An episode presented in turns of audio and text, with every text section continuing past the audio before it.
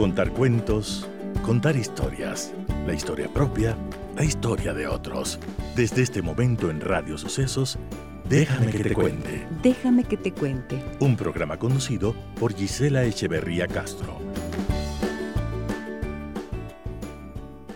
Cuidar el amor es cuidar el corazón de quien amamos. Cuidar las palabras, cuidar las miradas, abrazar en silencio, asegurar que todo va a estar bien, decir puedes contar conmigo y hacerlo realidad, decir te amo, explicar lo importante que eres en mi vida encontrar el momento adecuado para reclamar y hacerlo con respeto, escuchar y acoger lo que nos piden cambiar, hacer lo que sea necesario para concretar ese cambio, mejorarse a sí mismo para dar lo mejor. Cultivar la relación es cuidar el amor. Bienvenidas y bienvenidos. Déjame que te cuente. Déjame que te cuente.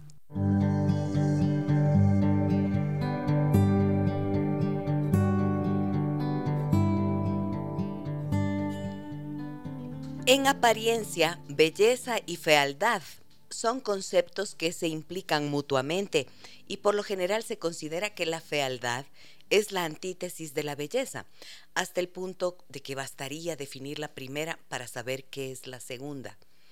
No obstante, las distintas manifestaciones de la fealdad a través de los siglos son más ricas e imprevisibles de lo que comúnmente se cree. Hace pocos días, estando en un consultorio médico, eh, la persona que acompaña a este profesional me comentaba lo siguiente. Me dice, mi hija adolescente de 15 años me dice, mamá, ¿por qué no me parezco a ti? Mamá, yo soy fea, me parezco a mi papá y soy fea. ¿cómo pudiste casarte con mi papá si mi papá es feo? Y entonces ella me dice, ¿cómo puedo, qué le puedo decir a, mi hija ante eso? No me quedé tan desconcertada que no supe qué responder. Y me dice, ¿podría hablar de eso en su programa? Y le digo, claro que sí, con mucho gusto, y aquí lo estamos haciendo. Para hablar de este tema, voy a compartir eh, esta mañana el programa con Andrea Saraus y Caro Monar, que son de mi equipo de producción, y vamos a ir desmadejando un poco este tema que me parece muy relevante, sobre todo porque vivimos en una sociedad, en un momento histórico en el que aparentemente los cánones de la belleza han arrasado con todo. Aquello que aparenta ser bello solamente se refiere a lo exterior y a lo que nuestro ojo humano está adaptado a creer que es bello. Y entonces esto ha hecho que se borren todos los demás aspectos del ser humano para definirse, autodefinirse como feo o bello más o menos, eh, como decía, alajito, alajita decíamos en mi tiempo. Les saludo a todos ustedes amigos y amigas de Radio Sucesos. Me da mucho gusto como siempre estar nuevamente a través de esta señal 101.7 FM y también a través de internet en www.radiosucesos.fm. Hola André, hola Caro, ¿cómo están chicas? Hola Gise, hola Caro, buenos días con todos. Muy bien, muchas gracias. hola Gise, André, buenos días con todos los que nos escuchan. Me han extrañado, ¿no? Sí. Eso, así en coro. Claro bueno, que sí. En eh, Humberto Eco, uno de los más importantes semiólogos eh, contemporáneos, ya fallecido, escribió un libro llamado Historia de la Fealdad. Y en esta, en esta obra, él echa una revisión a todas las formas de fealdad posibles. Esto significa pensar en la fealdad natural o sea, como en la ausencia de belleza desde el punto de vista físico y en comparación con lo que se comprende como bello, pasando por la fealdad espiritual, la asimetría, que quiere decir como esta diferencia de los dos lados de la cara, ¿no es cierto? Se dice que las personas más bellas, más hermosas, son aquellas que tienen los dos lados de la cara completamente simétricos. Y en cambio todos somos medio chuecos. La gran mayoría somos así. La falta de armonía y la deformidad son aspectos que Humberto Eco va desglosando a través de, de su gran obra. Y mm, empieza, eh, o sea, él habla acerca de lo que significa la mezquindad, la vileza, la banalidad, lo casual, lo arbitrario, lo tosco, lo repugnante, lo horrendo, lo insulto, insulso, perdón, lo vomitivo, lo criminal, lo espectral, lo satánico, lo repelente, lo asqueroso, lo desagradable, lo grotesco, lo abominable, odioso, indecente, inmundo, sucio, obsceno, espantoso, abyecto, monstruoso, horripilante, vicioso, terrible, terrorífico, tremendo, repelente, repulsivo, desagradable, nauseabundo, fétido, innoble, desgraciado, lamentable e indecente. Y así un sinnúmero de expresiones para referirse a lo que es la fealdad. Entonces, ¿por qué estoy planteándolo así? Porque quizás esta madre que les cuento, que me hace esta pregunta cuando su hija adolescente le dice, mamá, yo soy fea, quizás puede ampliar su, su mirada, ¿no es cierto?, al espectro de fealdad que puede existir en el mundo, para poder decir a la hija lo bella que es como ser humano, si no ha caído en ninguna de estas categorías de fealdad espiritual que para mí es la más terrible de todas. Así que por allí vamos. ¿Cómo están ustedes? A ver, ¿cómo están en Facebook? Saludo a quienes nos acompañan en este momento. Entonces, a ver, una joven de 15 años, no calcen nada de esto que sea. Ahora les vi que abrían los ojos mientras yo leía todo esto, que es parte del libro de Humberto Eco. ¿Por qué abrieron tanto los ojos? Es que sonaba espantoso. Es impactante. Es O sea, impactante. es ¿no? impactante la- los adjetivos que usa. Y que, claro, no se reduce a, a lo físico. Exacto. Que creo que eso es lo, lo que impacta. Que una persona no es fea no por lo físico, sino por lo que puede llegar a ser esa persona. Hay demonios a lo largo de la historia de la fealdad.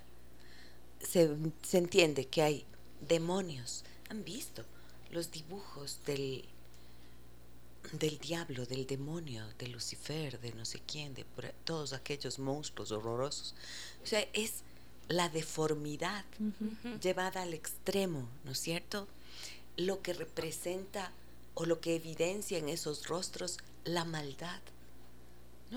La falta de pureza, la falta de honestidad. Eso es repugnante, eso es repulsivo, eso puede resultar horroroso, horrendo, ¿no?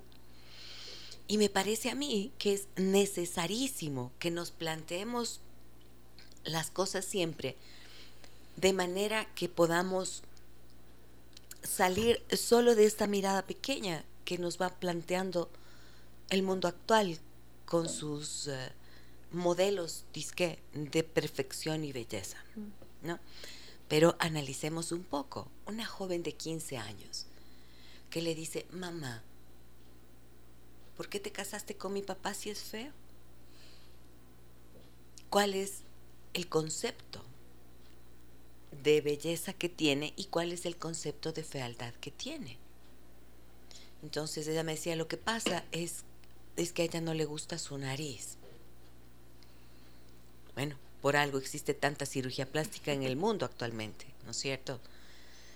Y hay algo que se llama el trastorno dismórfico corporal, que consiste en prestarle tanta atención a ciertos aspectos del cuerpo o de la cara que se sienten y se perciben como feos, como desagradables para sí mismo, y que aunque los demás no los perciban, la persona está tan consciente y tan pendiente de eso que realmente lo pasa mal.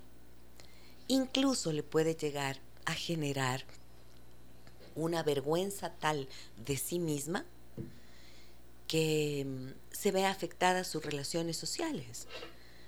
Las personas que están pensando permanentemente que son feas o que tienen esto, este trastorno dismórfico, mm, de repente dejan de tener relaciones de amistad o de relaciones amorosas, se niegan a la posibilidad de encuentro con otro ser humano porque sienten vergüenza de sí mismos y en el fondo un profundo miedo de ser rechazados. Entonces, puesto así, y a la luz de esto que les estoy diciendo, ¿les parece justo que algo así ocurra? ¿Ah? ¿Les parece justo que algo así alguien pueda vivir? Me parece de un, no sé, me parece de un, de una crueldad inmensa lo que estamos viviendo ahora en el mundo. Veía ahora en estos días unas chicas en, en Cartagena, las muchachas en un lugar que se llama el Café del Mar, con una vista preciosa, así, ¿no? la puesta del sol, lindo, la música y todo bonito. Pero las chicas no pueden estar en paz, están con sus novios, están con sus parejas y están todo el tiempo con su teléfono celular buscando la mejor carita, la boquita de, ¿cómo le dicen? Dog face, boquita de pato. Boquita de, de pato, haciendo la boquita de pato, mirando para un lado, para el otro, buscando el filtro con el que calce, ¿no? Para poder subir las fotos de esos instantes. Y es terrible. Cuando uno se siente feo o cuando uno se ve feo, en las fotos uno dice, chuta, qué feo que salí, ya no quiero publicar esta foto. A mí me pasa eso todo el tiempo. Digo, qué bien fea, qué horror, qué bestia, estoy con los ojos así, se me ha caído el párpado, que no sé Esto tiene un trasfondo. Y no es sencillo sacar esos trasfondos porque están anclados seguramente a procesos de inseguridad que ocurren justo en esas etapas de vida en donde nuestra amiga, la amiga que les comento, eh, que la hija de la amiga que les comento está viviendo. O sea, adolescencia, infancia, son etapas claves, cruciales para que una persona tenga una idea de sí misma, de ser armonioso o disarmónico, de ser, de estar suficientemente a gusto con quien es y cómo es o no. Entonces, ¿cuáles son los principales insultos que hay en las escuelas? Muy terrible. ¿Qué, por ejemplo, Andrea? Bueno, hasta ahora creo que se usa el término de cuatro ojos cuando usan lentes o cuando usan brackets también les dicen. Mm, o sea, muelón, orejón son lo, lo, más sencillo que se puede escuchar, ¿no? Fea, o sea, ya decirte fea ya es insulto. Sí, o igual decirte Gordito, flaquito. Gorda, gordita es de cariño, uno se dice a sí mismo. Pero que nadie más te diga. Yo me digo estoy gordita. ¿No ves? Ahora, pues vos que no estás tan gordita. ¿No es cierto? Uno dice eso, pues, vos que no estás tan gordita, o sea, uno se dice con cariño. Pero claro, una cosa es que tú misma te digas y que alguien más te lo diga. Pero alguien te dice gorda y no te va a decir eh, se usa como insulto. Gorda, fea, flaca también. Flaca escuálida, flaca no sé qué, gorda tatá. Y yo me acuerdo que en mi época había esto de la, que la chica era una tabla. ¿Cómo, cómo? Ah, era una, tabla. Decían la expresión. Claro, entonces es como, ah, esta man es una tabla. Como que entonces no tiene chichis, no, tiene, curvas. ajá. Y, ¿no? Pues estaba desarrollándose o simplemente esa es su genética y le causas inseguridad a la otra persona. Claro, entonces yo pensaba, cuando esta mamá me, me cuenta esto, digo, a ver, ¿qué le puedes decir a tu hija en esos casos? O sea, decirle, a ver, ¿de dónde te viene la idea, hija? Pero ella ya se lo dijo, es que mi papá es feo. Mm. Entonces, cómo estamos amoldando nuestro, nuestra percepción y cómo estamos acortando la mirada para poder definir y, de, y segregar a las personas entre feos y guapos, entre flacos y gordos, todo lo que signifique no acorde con el supuesto estándar de belleza, entonces queda desclasificado, ya negado, excluido, eliminado para siempre, maltratado, vejado, humillado, negado. O sea, no, e, no existes. O sea, esto me parece de una crueldad y de una injusticia brutal. Claro, y creo que mucha responsabilidad de eso hay en los medios, porque, por ejemplo, cuando yo crecí, me acuerdo que habían las revistas, entonces tú veías a las modelos, tenías los pósters de las actrices o modelos delgaditas. Em, operadas. Operadas, ajá, que le quedaba bien el bikini porque se le tenía más chichis. Entonces, claro, tú creces, tú creces con, con, esa idea y con ese estereotipo. Pero también cambian los estereotipos. Por ejemplo, en la época del Renacimiento, ser gordita era ser bella. Claro, o sea, veamos, vayamos al Museo del Prado y pongámonos frente a la obra de Goya, La maja desnuda de Goya. Es una señora que está pasadita de libros, libras de acuerdo al, a los estereotipos actuales.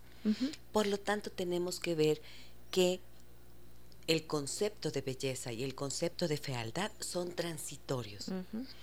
Dependen de la época y en esta época es de tremenda crueldad.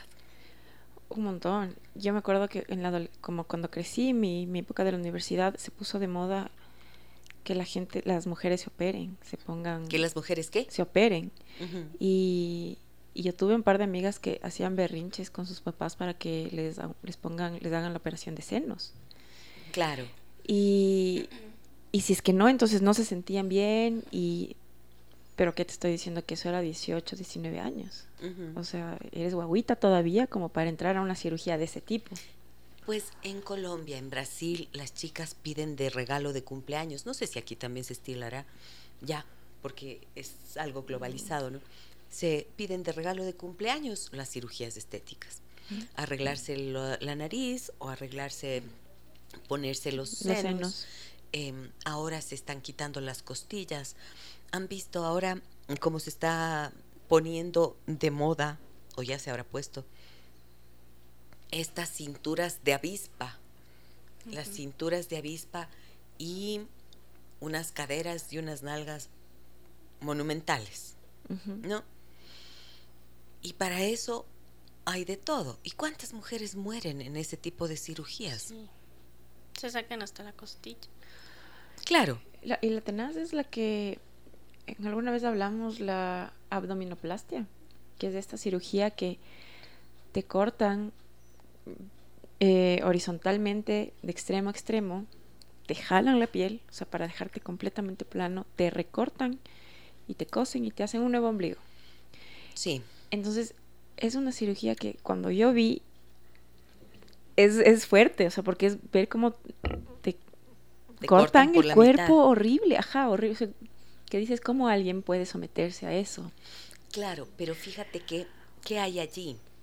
Hay una predominancia en, la, en el cerebro de la persona, en su autoimagen, por lo tanto, en el mundo psíquico y emocional de la persona, hay una idea de que tiene que alcanzar el estándar de belleza. Ahí está la cosa. Nadie se somete a una cirugía si es que no cree que hay algo que está funcionándole no muy bien, o sea, no está muy bien dentro de sí, ¿no es cierto? Y hay personas que caen en los excesos. Cuando entrevistábamos aquí al doctor Cáceres, ¿recuerdan? Él nos habló de todas las posibilidades que la cirugía actual ofrece. Pero entonces yo me pregunto, si, por ejemplo, mujeres adultas, mujeres de mi edad, acuden a un proceso de rejuvenecimiento, de estos estiramientos que se hacen y todo, no sé, hasta lo encuentro medio como, ok, es problema de cada uno y ya está. Es como negarse al envejecimiento natural, pero bueno. Pero si estamos hablando de una muchacha de 15 años, y lo peor de esto, la señora me dice, y mi hija más pequeña, la de 13, me dice que también se siente fea que las dos son feísimas. Mm. Entonces yo pensaba, ¿hasta qué extremos se ha llegado a propósito de, de este culto que se rinde a la belleza, a la belleza fundada en unos modelos que vienen de Hollywood, que vienen de la industria del espectáculo, de, la industria cinematográfica, y que niegan por completo la existencia de la diversidad en la que todos existimos. Pues. Entonces, eh, no serás una Marilyn Monroe, pero tendrás quizás unos ojos lindos, eh, de mirada muy transparente, mm, tendrás una bella sonrisa, tendrás una bondad que se percibe, tendrás un montón de cualidades humanas que son completamente borradas a la hora de nombrar como feo o bonito. ¿Qué piensan ustedes de este tema que estamos, del que estamos hablando hoy? ¿Qué pasa cuando tu hija cree y dice que es fea?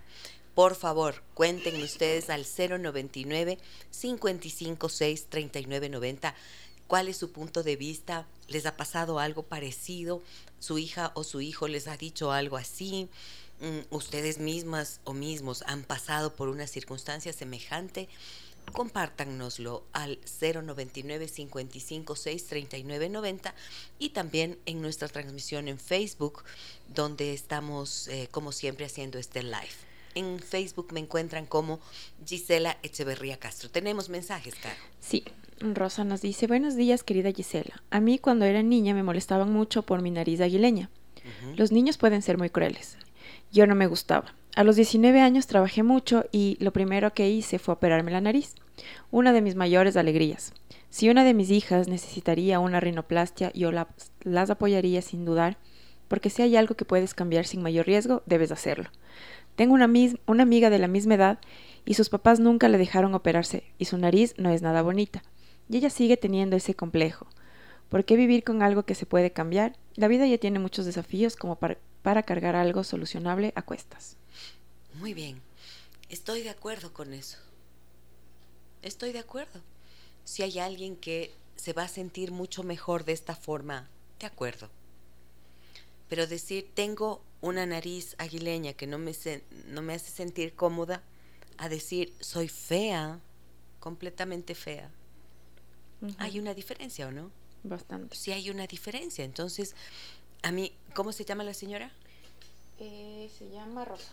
Rosa, me encanta lo que nos cuentas y lo que nos compartes, porque efectivamente, si te vas a sentir más cómoda, más a gusto con eso, te va a dar un nivel de seguridad, porque lo que tú ves ante tus propios ojos es un rostro para ti más grato, más satisfactorio, ¿por qué no hacerlo?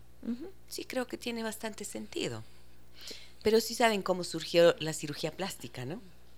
Los orígenes de la cirugía plástica no tienen no tenían finalidades estéticas, tenían finalidades reconstructivas para aquellos casos en los que, por ejemplo, por una situación como un accidente, alguien haya, haya, haya tenido una deformación en su rostro y entonces reconstructiva, quería decir, van a poder armar de nuevo tu cara en un caso extremo labio leporino, por ejemplo. ese es uno de los orígenes.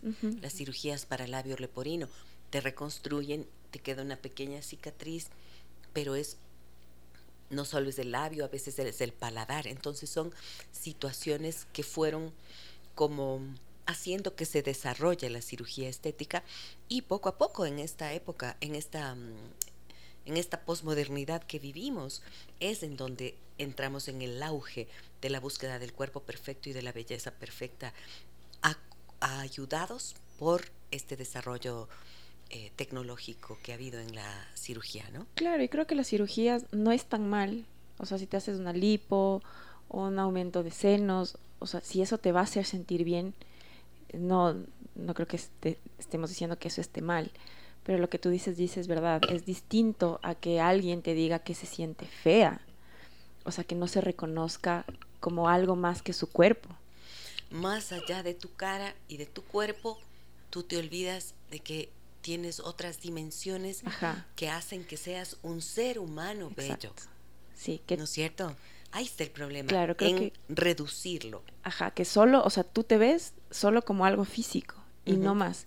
Porque claro, yo, yo conozco casos de mujeres que dieron a luz y se quedaron como con, con, el abdomen bastante flácido.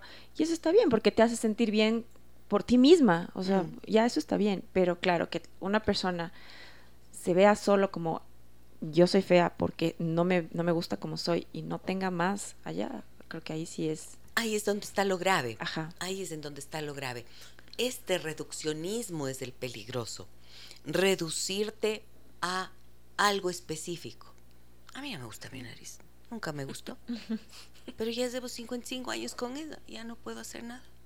Claro que sí. Si ya no me hice a los, quería hacerme la cirugía a los 15, luego a los 20, luego a los 25, a los 30 y ahora ya llevo 55.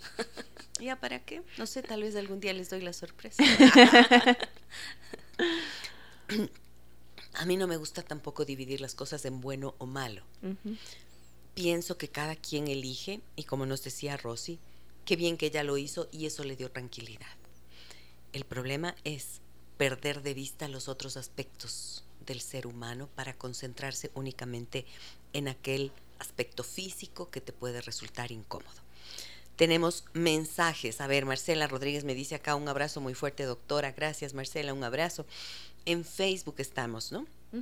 Mercy dice, doctora Gisela, muchas gracias por el tema. Catalina Reyes, buen día, Gis, escuchando muy atenta este tema, les envío un abrazo. Liliana Arteaga dice, buenos días, Gisela, un gusto enorme escucharla siempre con temas tan importantes. Les agradezco mucho por eso, por su acogida. Mensajes, Sandra. Sí, Aquí nos dicen, muy interesante el tema de hoy. Uno de los rasgos físicos que más se cuestionan es el color de piel, característica del profundo racismo en los grupos raciales indígenas y afro. Las redes sociales influyen tanto en el cerebro de los adultos, no se diga de los adolescentes, cuya personalidad y maduración está en proceso. Y lo peor es que se forman personas que rechazan a otras personas, se obsesionan por el físico y esto se puede volver una enfermedad mental. Es que eso, el obsesionarnos, el obsesionarse por aquello, esto es lo grave.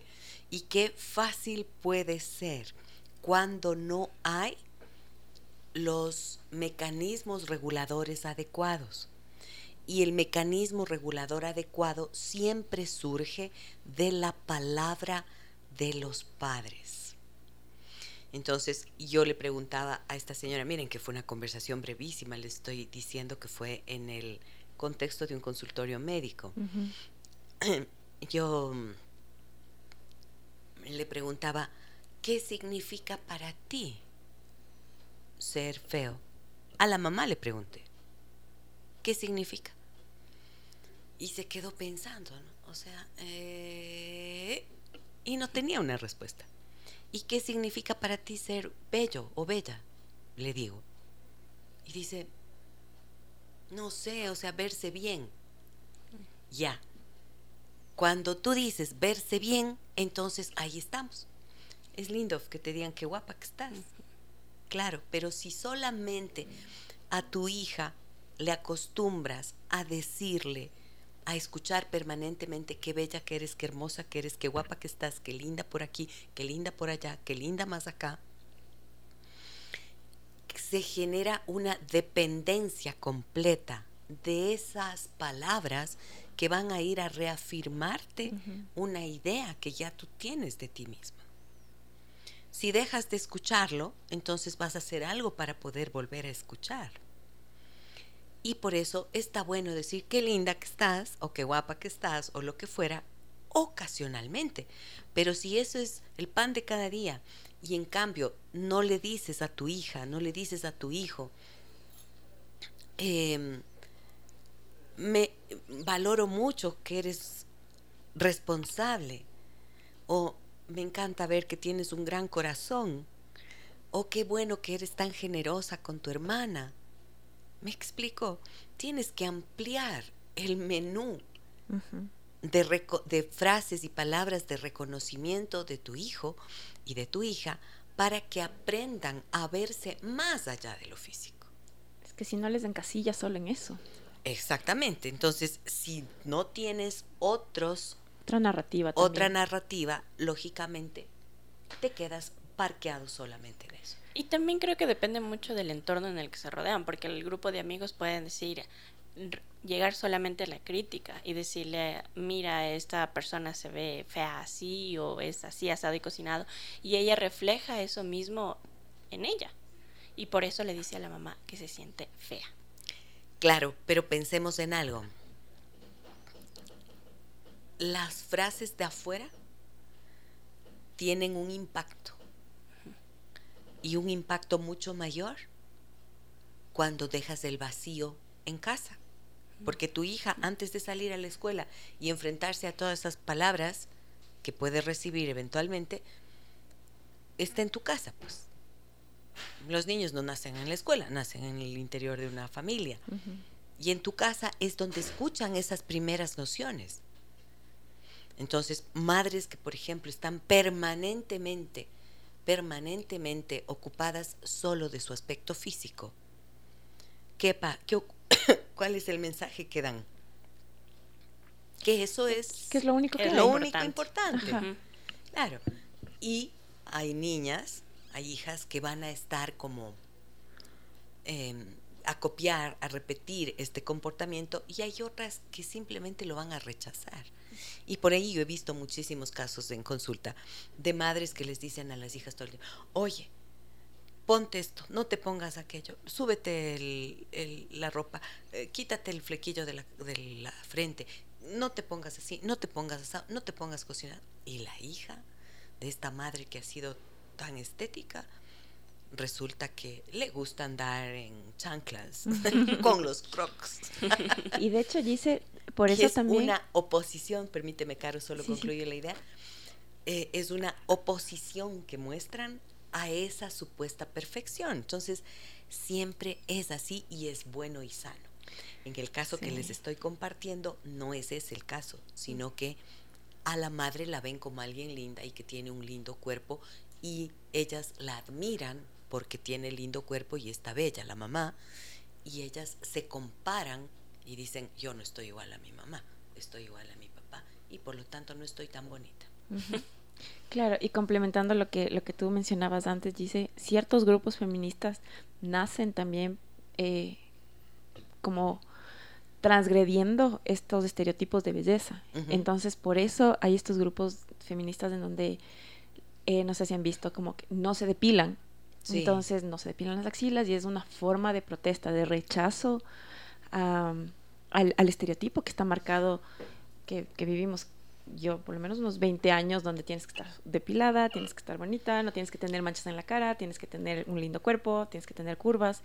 Y entonces estos grupos feministas lo que intentan de alguna forma eh, es eso, es transgredir eso y que la gente se dé cuenta que ese no es un, no, no solo es eso un, un estilo de belleza, hay otros. Claro. Ahora pensemos en algo, ¿no? Tú dices, obviamente eres joven, y dices, eh, hace 20 años. Obviamente, pues eres, eres joven, tienes 30 años, eres, eres una bebé. eres, eres muy joven, obviamente. Y por eso dices, desde hace 20 años. Pero pensemos en algo. La publicidad, la publicidad, desde los años, uh, por ejemplo, desde los años 50, yo hice una, una vez un análisis que he presentado muchas veces en conferencias, un análisis de la publicidad en donde te plantean los estereotipos de belleza desde los años 50. La mujer perfecta en los años 50, ¿quién era? Era la mujer que estaba en casa, cuidaba de los hijos, tenía todas las doras a disposición. Años 50, estoy hablando de la posguerra. Por lo tanto, hubo un boom de crecimiento económico en los Estados Unidos, de ahí vienen estos estereotipos y eh, surge este modelo de, de, mujer al que había que aspirar. A lo largo del tiempo, lo que ha ido haciéndose es solamente cada vez aumentando las restricciones y los mandatos para la mujer. O sea, el mandato de la mujer en ese tiempo era tienes que ser una buena ama de casa, una buena madre y una buena esposa. Más adelante el mandato es, tienes que ser bella. El mandato de tienes que ser bella. ¿Para qué? Para ser atractiva. Tienes que ser, ahora ya el mandato es, tienes que ser bella y además tienes que ser sexy y tienes que ser deseable. Y ahora, con esto que mencionaba hace un ratito, de que la cintura de avispa y las nalgas así, entonces ahora sí ya es, tienes que ser una cosa diferente a lo que tú eres para que te conviertas únicamente en unas nalgas provocativas, que se supone es lo que a los hombres les gusta. ¿Se dan cuenta? Y les gusta exhibir. Por supuesto. Entonces es la mujer trofeo. Es la mujer que está siendo vista como un objeto sexual, pero en toda regla. Y lo grave de esto para mí es que las jóvenes se adhieren a estos mandatos, al cumplimiento de estos mandatos, sin que medie un pensamiento crítico, una se haga una lectura crítica. Entonces, mamá, papá, por favor, si ustedes tienen hijas adolescentes, tienen niñas, cuiden el corazón de sus hijas, cuiden la mente de sus hijas, promuevan un sano relacionamiento de estas niñas con sus cuerpos para que ellas comprendan que su cuerpo es sagrado, que su rostro es único y que solo es el estuche de esa alma que está allí haciendo esta experiencia humana, de tal forma que puedan ellas sentirse en paz, a gusto y cómodas con quienes son con quienes son. Cuando digo quiénes son, me estoy refiriendo a quién eres. Eres es el ser, el ser humano que eres, no solamente lo que se ve por fuera.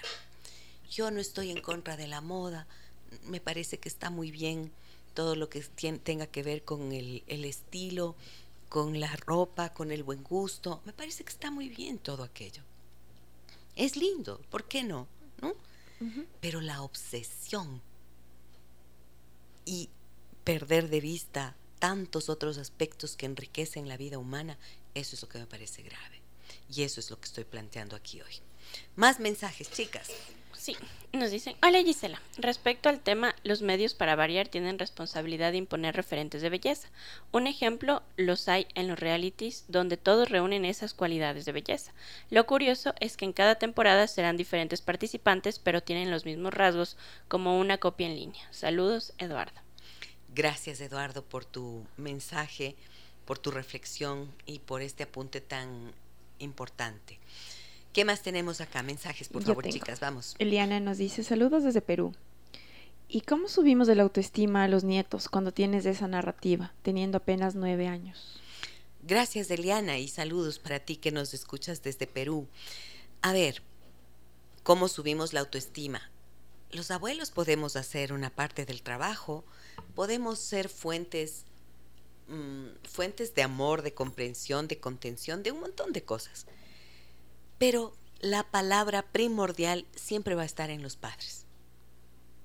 Entonces, habrá que mantener conversaciones. O sea, a mí me gusta mucho cuando aquí nos escriben o alguien me escribe o me encuentra y me dice, ay, yo compartí ese programa y luego estuvimos conversando con mi esposa o conversé con mi esposo, o conversé con mi hermana de los temas que aquí proponemos. Pues yo creo que si tú como abuela estás viendo, Eliana, en en tu nieta o en tu nieto, no sé, de apenas nueve años, em, este discurso de que estoy fea y, de que no estoy así o asá, entonces tú como abuela en primer lugar puedes decirle, a ver mi amor, ¿de dónde te viene esta idea? ¿Cómo así? ¿Quién te ha dicho? ¿Te ha dicho algo alguien? ¿O de dónde te surgió a ti esa idea de que eres fea? Para que te lo cuente, ¿no es cierto? Si eres tú una figura referencial y de confianza, es maravilloso. Pero una vez que la niña te dice, entonces a veces le dices, no, pero tú no eres fea. Tú no eres fea. Entonces tú tienes que ampliar el concepto y decir, a ver, mira, ¿qué es feo? Pensemos en esta fealdad espiritual de la que yo hablaba, ¿no? ¿Qué es feo espiritualmente? Feo, no solo feo, horrible es que haya personas que se burlan de alguien, es horrible, feo. Alguien que humilla a otro. Eso es vergonzoso. Darle ejemplos que le ayuden a la niña a comprender que ser feo tiene que ver más con las conductas que con quién físicamente eres o cómo te ves. y hablar de estos temas con los padres, con la mamá, con el papá, para ver si están haciendo un refuerzo negativo en este sentido o si están promoviendo la aceptación de esta niña. Mamá que rechaza a su hija, indiscutiblemente genera una hija insegura. Uh, esto sí, como dos más dos.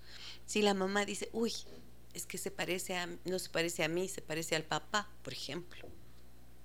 No, es que él no es, no es guapo, él no es guapo. Si la persona dice, no, es que mi marido no es guapo y la hija te escucha decir eso y la hija se parece, ¿qué estás diciéndole?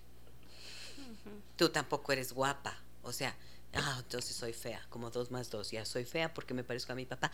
¿Se dan cuenta? Entonces, lo elemental que tenemos que aprender frente a estas situaciones es que nuestro lenguaje digital, o sea, las palabras que decimos, y nuestro lenguaje analógico, la manera en la que vemos, por ejemplo, miradas de desaprobación, miradas que pueden mostrar desprecio, miradas en las que ya va implícito ese rechazo del que estoy hablando. Por favor, tener cuidado, mamá, papá estar conscientes de cómo miran a sus hijas, a sus hijos. Porque en esas miradas, aunque no hayan dicho una palabra, lo dijeron todo. Se dijo todo. Y el hijo lo percibe de inmediato desde las más tempranas edades. Entonces, qué complicado yo pensaba.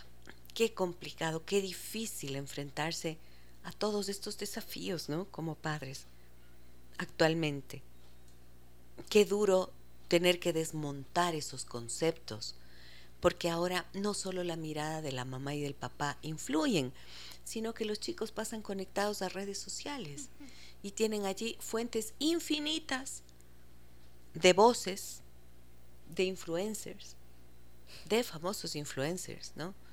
Que están promoviendo precisamente lo contrario. ¿Qué hay que hacer ahí? No quedarse callados, para que los hijos no se queden solo con la voz de los influencers, no solamente con los criterios que promueven los medios, no solo con los estereotipos que nos vienen dados por esta industria. No, para eso es la voz de mamá y de papá, para poder metabolizar todos esos mensajes, filtrar los mensajes y hacer una reflexión al respecto para que los chicos tengan algo más de donde agarrarse. Y sabes que Gise, eh, como alguien nos decía, si es que a nosotros como adultos nos afecta, a los adolescentes y a los niños más. A mí me pasó que cuando yo tuve un periodo difícil de salud, em, a mí me hicieron muchas operaciones, entonces yo sí me quedé con algunas cicatrices en las piernas, en el abdomen, o sea, porque tenían que, que abrirme para ver qué estaba pasando. Y cuando yo me recuperé, a mí me costó mucho. Yo me veía al espejo y me costaba como volver a quererme sabiendo que estaba lastimada, o sea, que tenía cicatrices. Y, y, en un momento... Por lo que te hicieron. Claro, por... Por los tratamientos que te, a los que tuviste que estar sometida. Porque me hacían biopsias, porque, o sea, por un montón de cosas me, me cortaban. Y claro, tú entras a Instagram y ves los cuerpos perfectos, ¿no? O sea, las piernas sin una sola cicatriz, sin nada, el abdomen perfecto. Y entonces, claro, yo tengo cicatrices en el abdomen, en las piernas. Y me costó hasta que yo me acuerdo que un día comenté eso con, con mis papás. Y te estoy diciendo que eso fue hace unos tres años. Tres años, claro. Ajá, ya, ya soy adulta. O sea, no, no, no era un adolescente que necesitaba que mis papás me guiaban. Y aún así, ellos tuvieron como que las palabras sabias para decirme, o sea, mira, esto es lo que eres ahora y las cicatrices te permiten recordar que superaste esto. Entonces, quiere esa, quiérete como eres ahora, quiérete que aunque estés lastimada, aunque tengas esto. Y claro, cambiar ese chip de, chuta, tener el cuerpo perfecto, ya no puedo ir a la playa porque entonces se me va a ver el cortado de la pierna, se me va a ver el... No. Y creo que como tú dices, dice las, las, palabras de, un, de una madre y de un padre, no importa la edad que uno tenga, si es que son adecuadas para que tú te quieras como tu ser, es, es, lo mejor. Te sacan adelante, ¿verdad? Porque ahí lo que hicieron tus padres fue decirte algo que le llamamos en la terapia resignificación, darle un nuevo significado. Eran las cicatrices del dolor, pero te pusieron en la muestra de que lo valiente que fuiste y de cómo a través de eso habías logrado superar lo que tuviste que enfrentar. Y gané. O sea, y, y estás viva. Exacto.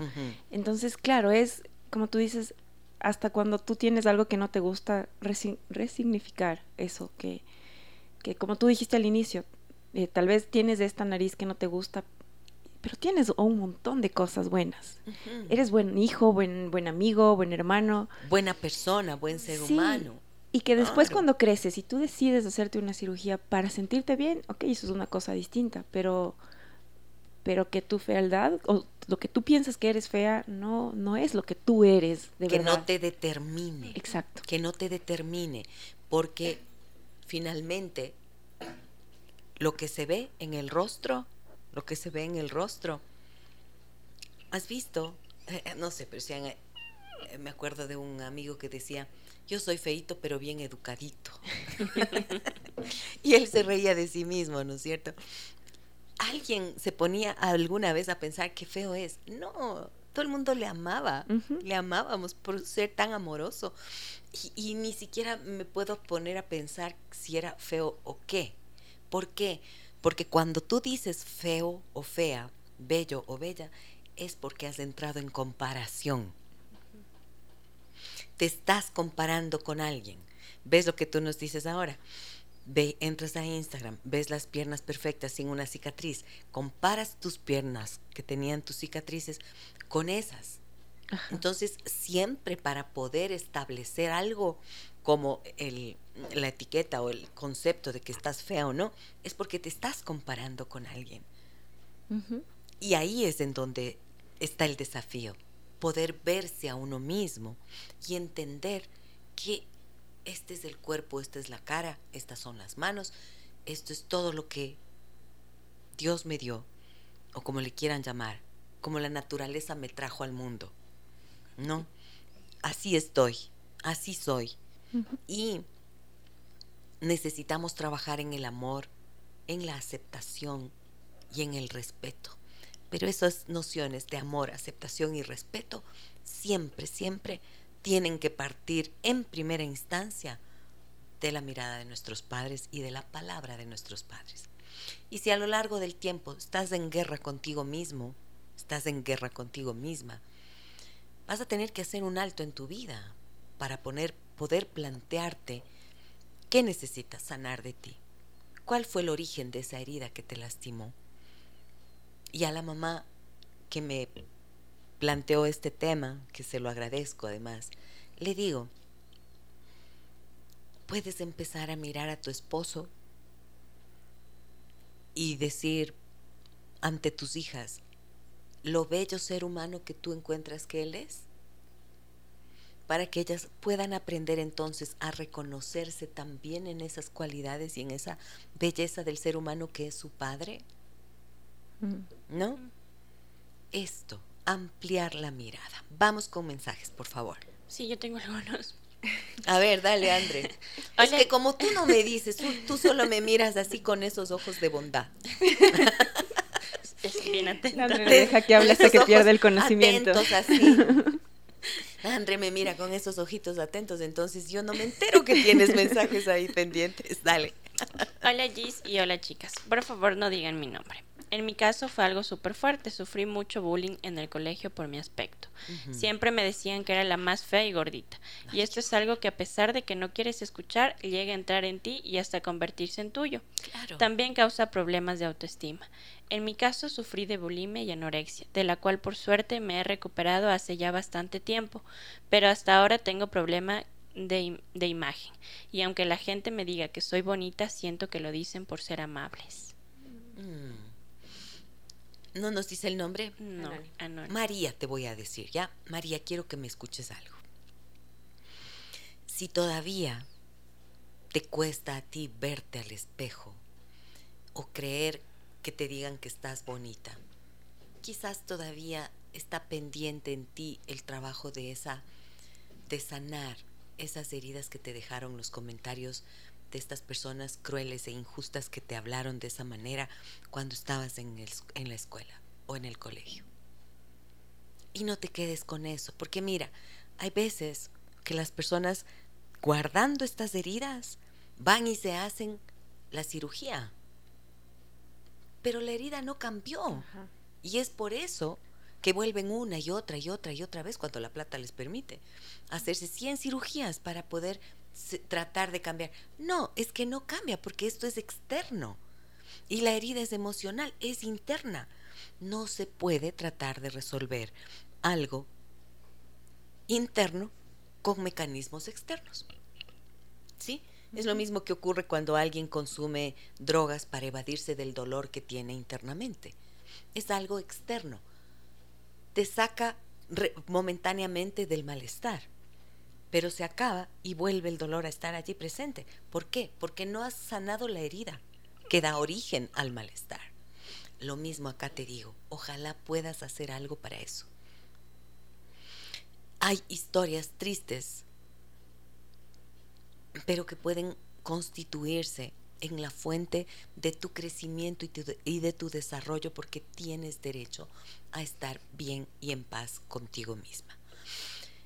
Voy a una pausa. Regreso enseguida, amigas y amigos, con todos ustedes. Gracias a quienes nos acompañan en esta mañana a través de 101.7 FM Radio Sucesos y a quienes también están con nosotros en la transmisión que hacemos en Facebook.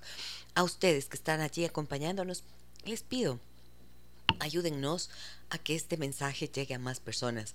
Compartan en sus muros el programa y denle like, denle like a la publicación de tal forma que más personas lo puedan ver. Volvemos enseguida. Déjame que te cuente un encuentro que nos humaniza. Mensajes Andrea Zaraus. Te pido que leas los mensajes porque hablamos hoy de qué pasa cuando tu hija cree y dice que es fea. Adelante. Estimada Gisela, también hay los casos cuando los padres hacen ver a los hijos que no están estéticamente bien. Puede ser real o puede ser que los padres crecieron con esa ilusión y quieren ver reflejados en sus hijos o cómo desearían que ellos se vieran. Te puedo contar mi experiencia. Yo soy una persona de contextura normal, pero con el paso del tiempo y la falta de ejercicio comencé a tener un poco de panza. Mi madre me sabía decir que haga ejercicio, que nadie me va a querer así con esa figura, que debía preocuparme más en mi aspecto físico. Ella, como dato, tiene hecha tres operaciones estéticas. A esto siempre le he dicho, sí, que quien me quiera o se rige en mí será por como soy y así debe quererme. Se fije en mí, debe de ser. Bien, me gusta esa rebeldía tuya. Me gusta mucho escucharte decir, si alguien se fija en mí, será porque me ama, será porque me vea más allá de lo físico. Pero yo creo que para poder decir eso, eso significa que tienes una gran fuerza mental y espiritual allí. Está muy bien revelarse ante esos mandatos, mensajes, miradas que te pueden lastimar. Qué bueno que tú lo logres hacer. Qué bueno que tú lo hayas hecho. Más mensajes. Caro, tenemos ahí mensajes en Facebook. Vamos con los delante que están ahí. sí, por favor. Sí, sí, sí. Gise, buenos días. Te comento, durante mucho tiempo yo tuve inconvenientes para aceptar mi estatura. Desde niña era alta para mis pares. Las niñas de mi edad no les gustaba jugar conmigo porque era gigante. Recibí varios apodos desde escalera hasta poste. Ya en la adolescencia medir 1,70 sí era, sí era un problema y yo sufría sentirme fuera del promedio en estatura. Cuando fui a la universidad comprendí que tenía una ventaja competitiva y aprendí a utilizar tacones y bien altos. Creo que era mi forma para rebelarme contra los comentarios y estereotipos. Mi madre desde pequeña me decía que solo las modelos son altas, pero en cambio sin querer me condicionó a tratar de ser perfecta como las modelos. Ajá claro, en su buena intención de validarte en la estatura como para que no te sientas mal con eso, entonces se te metió la palabra modelo. Bueno, sí. Pero hay esta rebeldía en ti y eso es lo que me gusta, ¿no es cierto? Lo grave es quedarse como recibiendo los golpes, recibiendo las pedradas y no oponerse a ello y seguir y uno hacer parte de los golpes y de las pedradas. ¿Cómo, cómo se hace eso? Cuando alguien viene y te dice algo, ¿no? ¿Se acuerdan lo que les contaba yo de cuando me decían, ay, cómo te has engordado? Sí. y, y entonces lo grave es cuando las palabras de afuera entran en ti, te golpean, te lastiman y tú haces, te haces eco de eso. Y en lugar de decir, pucha, o sea, le devuelvo sus palabras, tú también empiezas a decirte lo mismo todo el tiempo.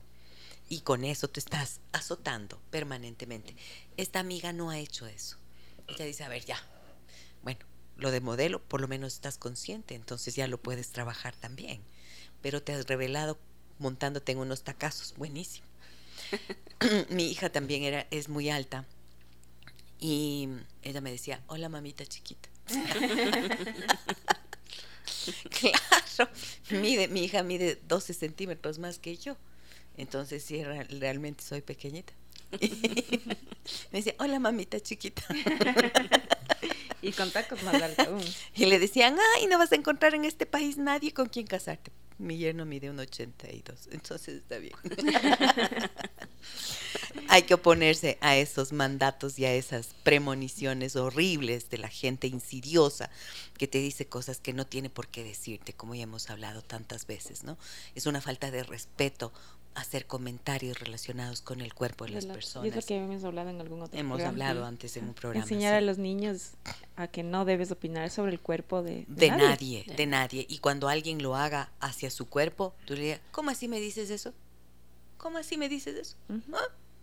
Con eso ya el otro se queda desconcertado.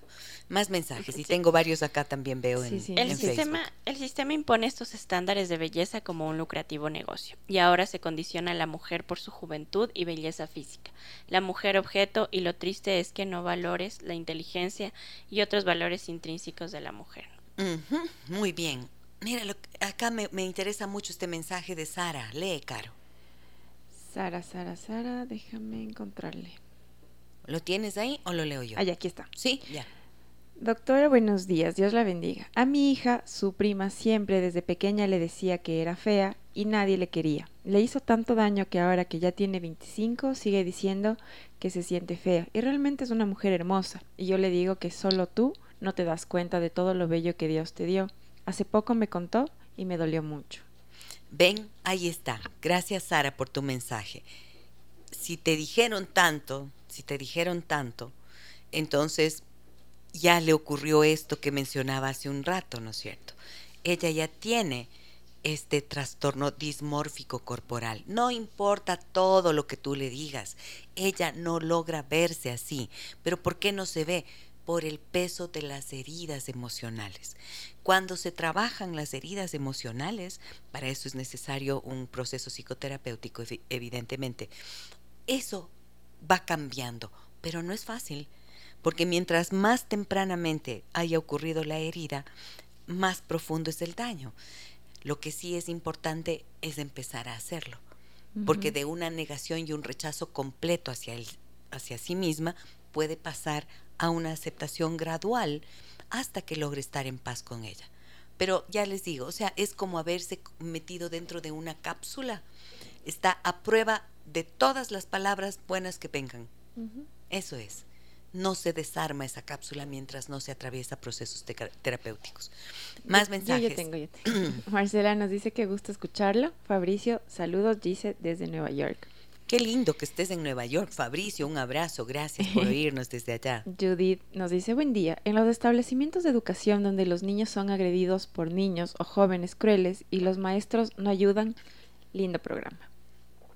Ah, no, pues es que, a ver, el otro día di una conferencia para padres que me invitaron a hablar sobre el bullying. Y me decían, ¿cómo hacemos para que los profesores hagan algo cuando los niños van y les dicen, mira, fulanito me está maltratando, fulanita me está diciendo esto, aquello, lo de acá. Entonces yo les decía, miren, hay que tener un poco de compasión con los maestros también.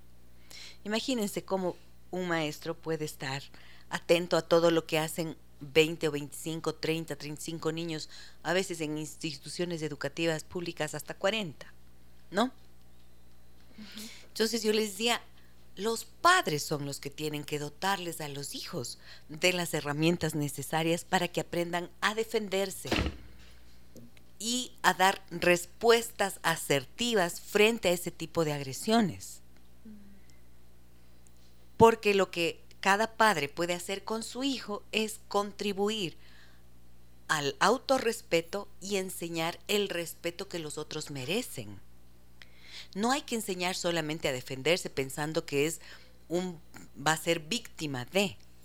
Hay que enseñar también a no herir, a no ofender, a no lastimar al otro. Para que no haya agresores, los padres tienen que marcar el límite. Eres tú, hijo, tu hija, quien tienes que aprender a hablar con amor y con compasión a los demás, con respeto a los demás. Como decíamos en algún programa anterior con el Marquito Ruano acá, tienes que aprender a hacerte querer. Hacerse querer es ser gentil, comedido, respetuoso, cuidar los unos de los otros. Eso tenemos que enseñarles. Porque si no, imagínate, lanzas a tus hijos al ruedo indefensos. En estos momentos no puedes hacer eso.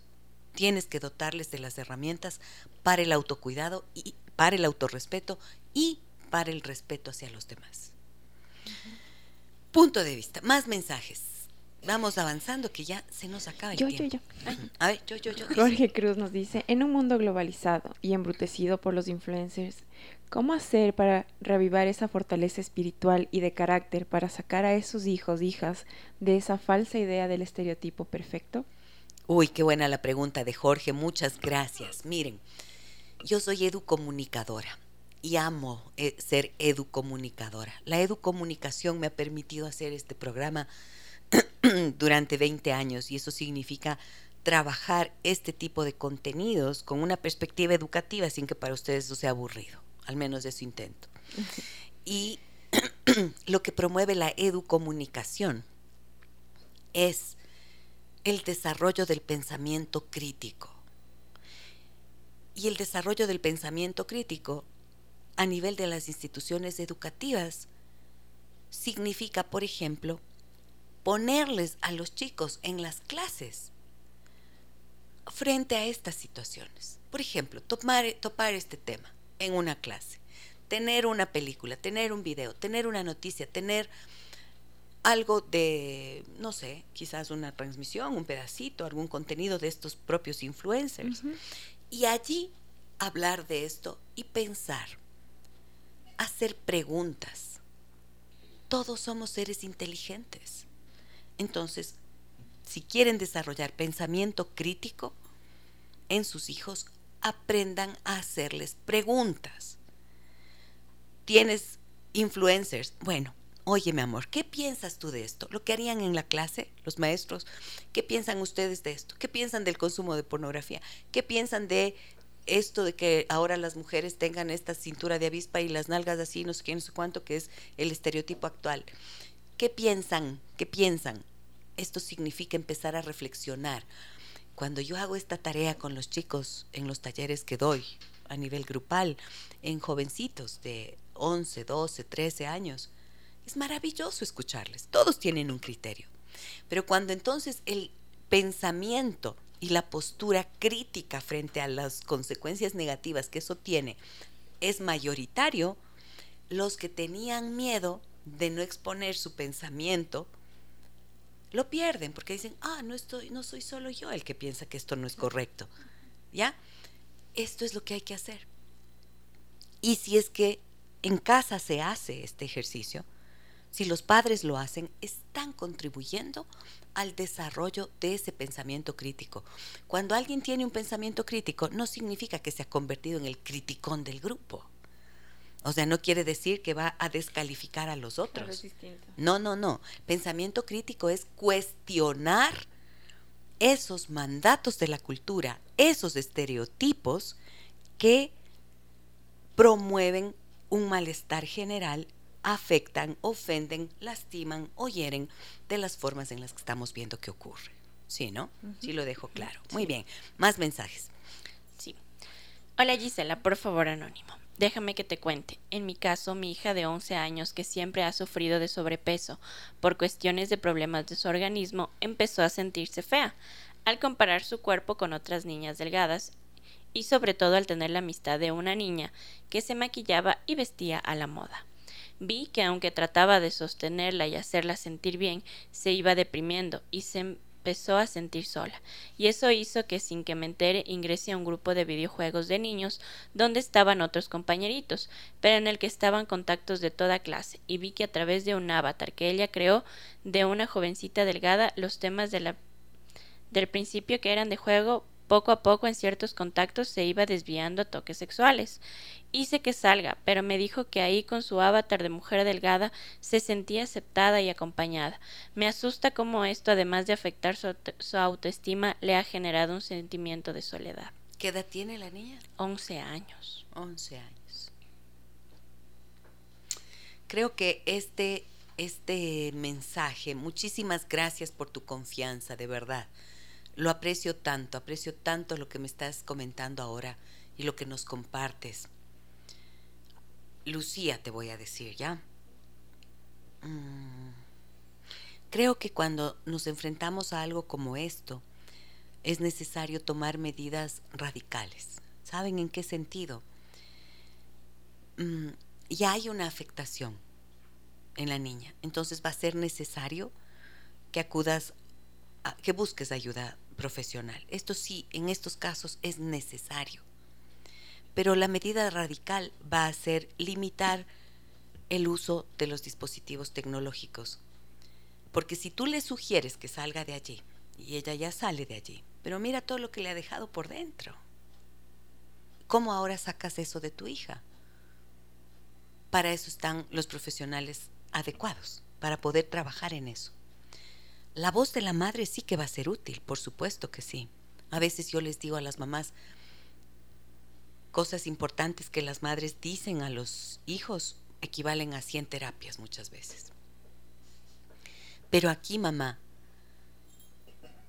mm, limita el uso de los dispositivos porque con tan solo 11 años, ¿qué es lo más probable que ocurre si esta herida no sana? Como hay un uso inadecuado del dispositivo tecnológico, pero además hay un miedo del rechazo, por eso se crea un avatar de delgada. Miren, es una manera de mostrar una imagen distinta de quién la persona es. Es lo que pasa cuando te ponen antes antes de que se sofistique tanto la red social, mm, tan común, ¿no es cierto? Ver personas que se hacen Photoshop te pones una foto propia, pero luego bien photoshopeada para que parezca que estás más flaca, más, más, chévere, más, guapa, más lo que sea. O menos, menos, menos. o, y con estás en Malibú o en Hawái y realmente estás en tu casa. O sea, esta capacidad de engaño a través de las redes sociales es muy común. Pero lo que me parece clave es la necesidad de ser otra persona para poder ser aceptada y para encontrar seguridad. Que hay allí un problema, va a haber un problema de identidad. Eso es lo que está emergiendo, un problema en la identidad. Entonces, actúa pronto, mamá. Busca ayuda, de verdad. Vieron lo que nos decía ayer Omar. Yo me negaba a ir a terapia, dice, pero luego me di cuenta que era necesario y mi vida está cambiando y la de mi familia también. Bueno, eso es lo que suele pasar. Entonces, por favor, trabajen urgente. 11 añitos, es muy tierna y es una etapa vulnerable. Vulnerabilidad para niñas especialmente, 11, 12, 13 años. Es etapa de vulnerabilidad alta. Y dice las narrativas de los padres, yo creo que sí se tienen que ir como actualizando y cambiando porque con esto de la realidad virtual es algo que es duro. O sea, creo que va a ser otro tema bastante fuerte. Sí, sí, sí, Porque si es verdad que las nuevas generaciones, chiquititos, así 9, 10 años, se crean cierta, como tú dices, como que otra persona para vivir y convivir con otras personas en realidad virtual. Y eso es algo que va a ir creciendo y va a ir creciendo. O sea, va a ser algo que se va por ejemplo, yo he visto en consulta, vi una vez un caso de una niña de 12 años en la que a ver, ¿qué era lo que ella hacía? Entró a una de estas páginas, se creó un avatar en donde ella era un chico, ¿ya? Y su compañera actuaba como si fuera la maestra, ¿ya? Miren, entonces ellas se reunían a jugar y seguían interactuando así y efectivamente la parte sexual entra de inmediato, eh, se evidencia. ¿Por qué?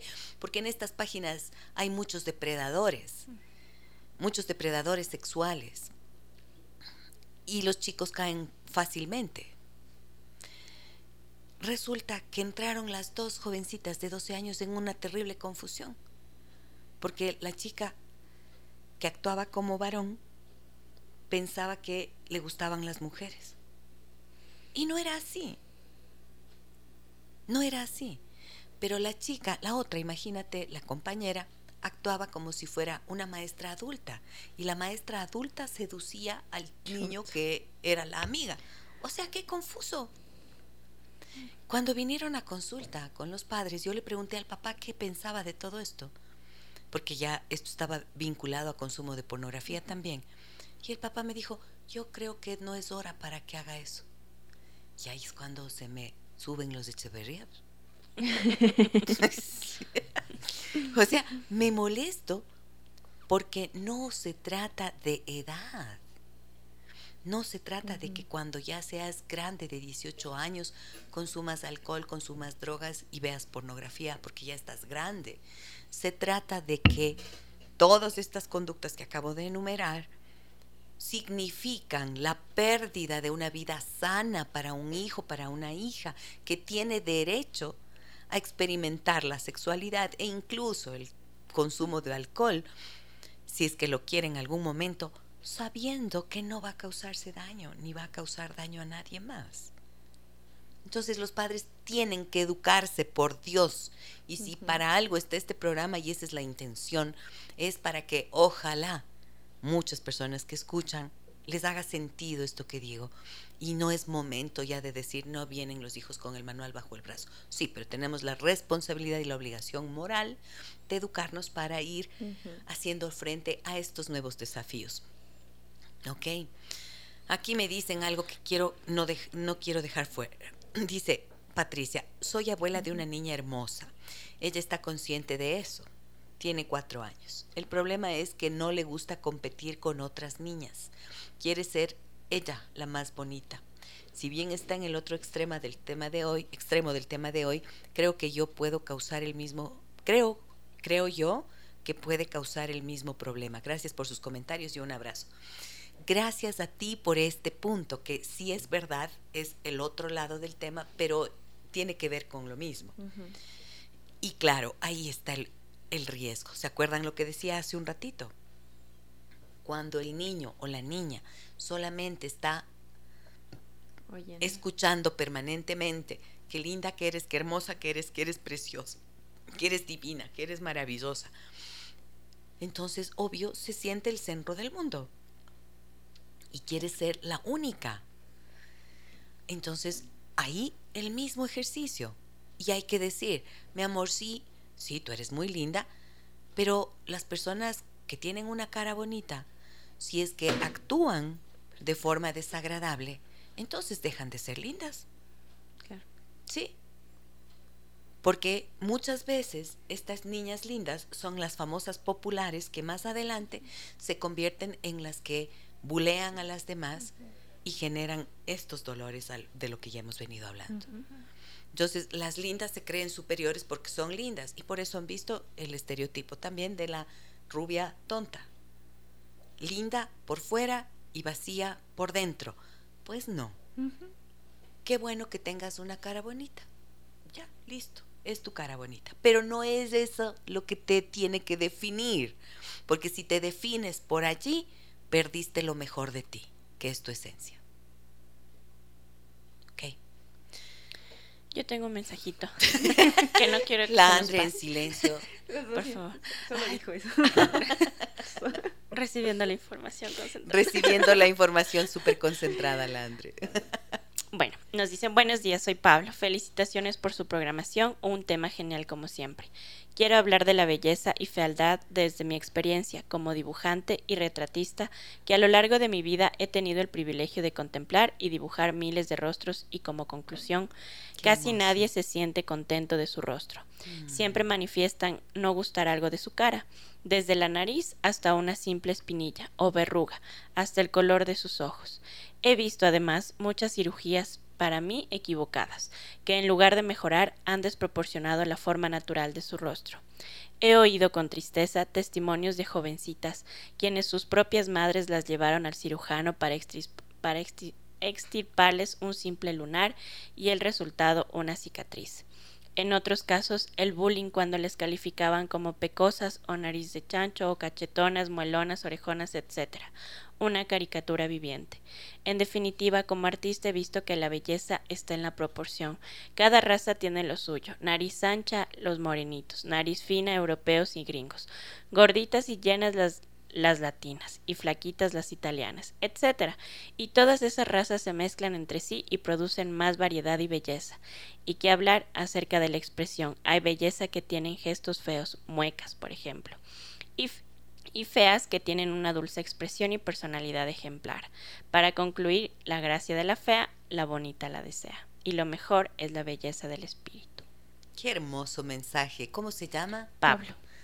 Pablo, Pablo, déjame abrazarte.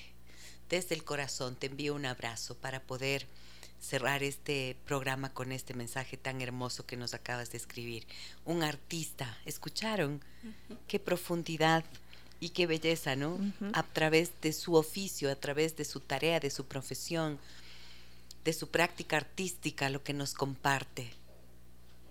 La gran mayoría de personas está inconforme consigo mismo. Sí. Claro. Y esta frase última, mm, me acuerdo que mi mamá la decía mucho. La, las, bueno, mi mamá decía no la gracia, sino la suerte de la fea, la bonita la desea. Claro, hay tantas vidas destruidas porque se han sumergido en esta locura de perseguir la belleza mm, dictada. Y mm, porque están desguarnecidos por dentro. ¿De qué, qué importa que tengas un bello plumaje si por dentro no tienes nada que te sostenga? Al fin y al cabo la vida humana es eso. Nos sostenemos en base a qué? A los vínculos que desarrollamos con los otros, a la bondad que podemos compartir, al amor que somos capaces de dar, al servicio que podemos dar a los otros, a quienes necesitan las profesiones como las nuestras, la de la psicoterapia, por ejemplo, trabajo social, son de aquellas que más satisfacción personal reportan, porque está comprobado que tiene que nos sentimos realmente bien a gusto cuando somos capaces de ser empáticos, compasivos y generadores de bienestar en los otros. Que ojalá el mensaje y los mensajes, las reflexiones que hemos hecho en esta mañana puedan multiplicarse como les digo, aquellas personas que nos escuchan y que están con nosotros, compartan nuestros contenidos, denle like a la publicación, ojalá para que más gente tenga acceso a lo que hemos dicho hoy. Gracias, Caro, gracias, Andre, gracias a todos ustedes. A ver, ¿de qué se han dado cuenta? Ay, Dios mío, primero en la cara. Yo allí se me quedo con, con lo que leíste al inicio y que creo que eso se resume a a lo que es feo o fea, alguien que hiere, alguien que es malo, alguien que... Todos esos objetivos que leíste al inicio, que nos dejó impactadas a Andrea a mí, eh, me quedo con eso. O sea, eso es, es un ser feo, eso es alguien feo. Lo demás, lo que tú dijiste es verdad, es, es un caparazón lo que tenemos. Y que sí, que podemos, ah, para sentirnos mejor de alguna forma, podemos hacer alguna, algún arreglo, si, si eso es lo que uno desea, pero no, no nos encasillemos en que somos un cuerpo, somos más que eso. Y de hecho cuando morimos, no te acuerdas de lo bonito que era esa persona, te acuerdas de de lo que hizo de lo que, hizo, de lo que cómo te hizo de cómo fue contigo. Ajá, cuando mueres te acuerdas de eso, no de no del físico. Lo trascendente. Lo trascendente siempre está en el ser, no en el parecer. No en el parecer. Muy bien. Andre, ¿con qué te vas a quedar? Una palabra, una frase. Que lo más importante es el ser y creo que voy cargada de muchas herramientas para poder hacer eh, preguntas y también dar respuestas que sean que fomenten la autoestima y, le den valor a lo que verdaderamente es importante. Muy bien. A tus hijos adolescentes. A tus hijos, a tu hija adolescente. Qué bueno, qué bueno, que así sea. Me siento bendecida de poder compartir esto con ustedes. Un abrazo muy grande a todas y todos. Mañana a partir de las 9 horas con 30 estaremos con ustedes y claro, aquí les voy a pedir mm, les voy a pedir su participación activa como siempre. No les digo ya, no les anuncio. Mañana, sorpresa. Un abrazote. Ah, soy Giselle Echeverría. Las historias que merecen ser contadas y escuchadas. Historias que conmueven, historias que inspiran. Mañana, desde las 9 y 30, déjame que te cuente. Déjame que te cuente. Con Gisela Echeverría Castro.